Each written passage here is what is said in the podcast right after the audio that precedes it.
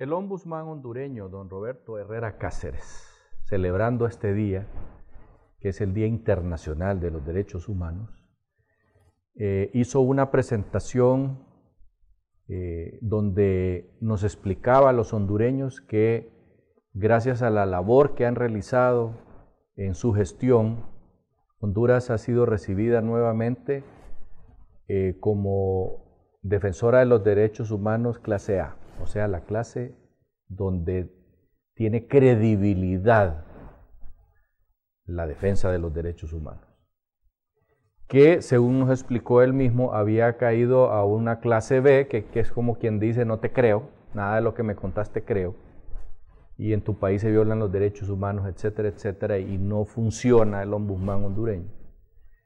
Eh, la lucha de él correspondiente a su gestión, como ya lo dije, ha sido precisamente que Honduras tenga nuevamente o que los derechos humanos en Honduras eh, tengan nuevamente credibilidad internacional que son defendidos, que el ombudsman está haciendo su trabajo,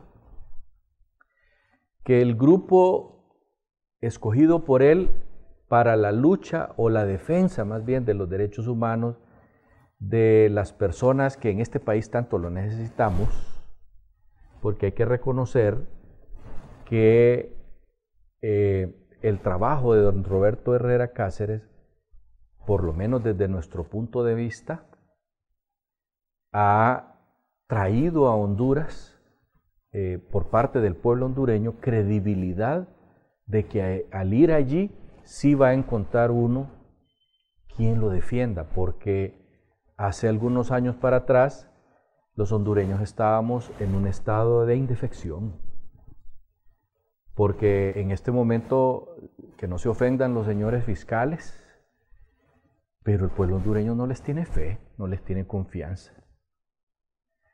Y siempre queda pues la oportunidad o el chance de ir, de llegar a las oficinas de los derechos humanos del ombudsman hondureño y encontrar verdaderamente eh, los brazos abiertos y los oídos prestos para escuchar a aquellos que por una o por otra razón hemos ido a estas oficinas a buscar quien nos defienda, o por lo menos a poner nuestras quejas y que nos escuchen, porque antes ni eso. Realmente en los últimos años, eh, los derechos humanos en Honduras, desde la salida del doctor Custodio, habían caído guindo abajo, como decimos popularmente. No tenía credibilidad y con el golpe de Manuel Zelaya, que le hicieron a Manuel Zelaya, realmente en Honduras se había perdido toda defensa de los derechos humanos. A pesar de que Don Porfirio Lobo Sosa creó un ministerio donde estuvo una señora que ella intentó pues hacer todo lo posible por lograr esa credibilidad, pero realmente si nosotros nos vamos a, como decía mi abuelita, escurgar, a buscar la realidad, nos encontramos que en este país hay cientos de periodistas muertos y realmente creo que no llegan ni a cinco las investigaciones que han llegado al fondo y que se ha, se ha logrado pues, detectar quiénes eran los culpables. No digamos profesionales del derecho, que son cientos los que han matado. Y por lo menos nosotros no nos enteramos casi nunca de quién, quiénes son los responsables de esas muertes defensores de los derechos humanos, de organizaciones no gubernamentales, también han muerto, fiscales, y todavía hoy no sabemos quiénes los mataron, ¿verdad? Defensoras del ambiente han muerto, y aunque los actores materiales del hecho ya están presos, los actores intelectuales gozan de libertad total en este país. Ahí andan en sus carros blindados, en sus helicópteros. Ahí están. Por esa razón, el pueblo hondureño había perdido toda credibilidad en el sistema de defensa del derecho humano. Qué bueno que por lo menos podemos ir a donde don Roberto Herrera Cáceres a que nos escuche y a que se investigue, ¿verdad? Ya que ampararnos no pueden porque han sido muchas personas y podríamos mencionar una docena, pero nos va a robar el editorial, que andaban inclusive con guardaespaldas igual los mataron, a ellos y a los guardaespaldas. Porque cuando aquí quieren matar a alguien, lo matan. Ya sea delincuente, ya sea el Estado, ya sea la policía, ya sea el ejército nunca se sabe pues quiénes son los responsables de esa muerte y por lo tanto queda la especulación pública. Recientemente hemos tenido casos de gentes uniformadas con los, con los uniformes del ATIC que llegan y hacen asesinatos en masa. Y nunca nadie nos dice si eran o no eran individuos que están en las filas del ATIC. Por esa razón en Honduras tenemos todos ese sentimiento de indefección, de temor.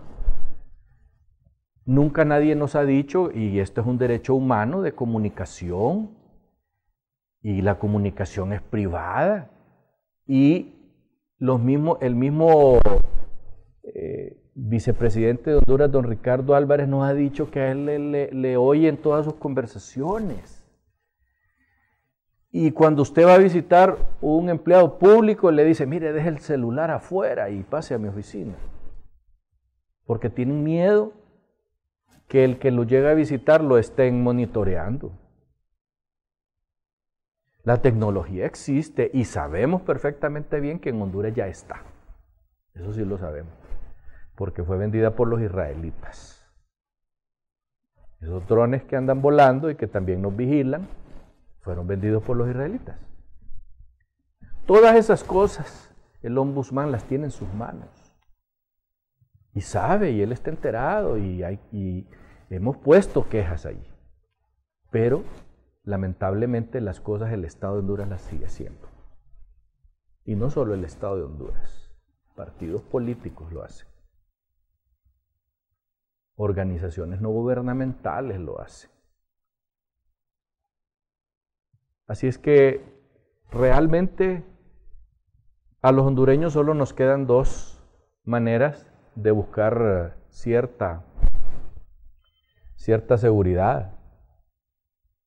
Y es en, los derechos humanos y en algunos medios de comunicación como este. Fíjese usted, amigo televidente, que hace unos minutos yo venía de Tegucigalpa y un individuo en una Lexus de lujo me tiró el carro porque él quería pasar y yo me tuve que subir casi a la mediana y cuando me quejé, me pegó una insultada y encima me iba tirando otra vez el carro y no me dejaba pasar. Yo tengo la foto ahí, se la voy a dar a los, se la voy a, la voy a subir pues a, las redes sociales porque también eso sí, pues funciona.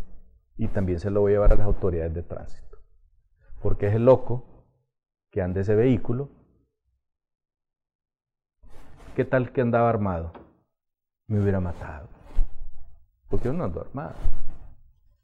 Entonces, así es que nos sentimos los hondureños cuando nos encontramos un loco en la carretera, o en la calle, o en las bulevares, que por sus pistolas quieren agredirnos a los demás. Porque o andan mafufiados o andan enloquecidos o como son poderosos y andan en una gran máquina, creen que tienen el derecho de abusar de todos los demás. Hasta pronto.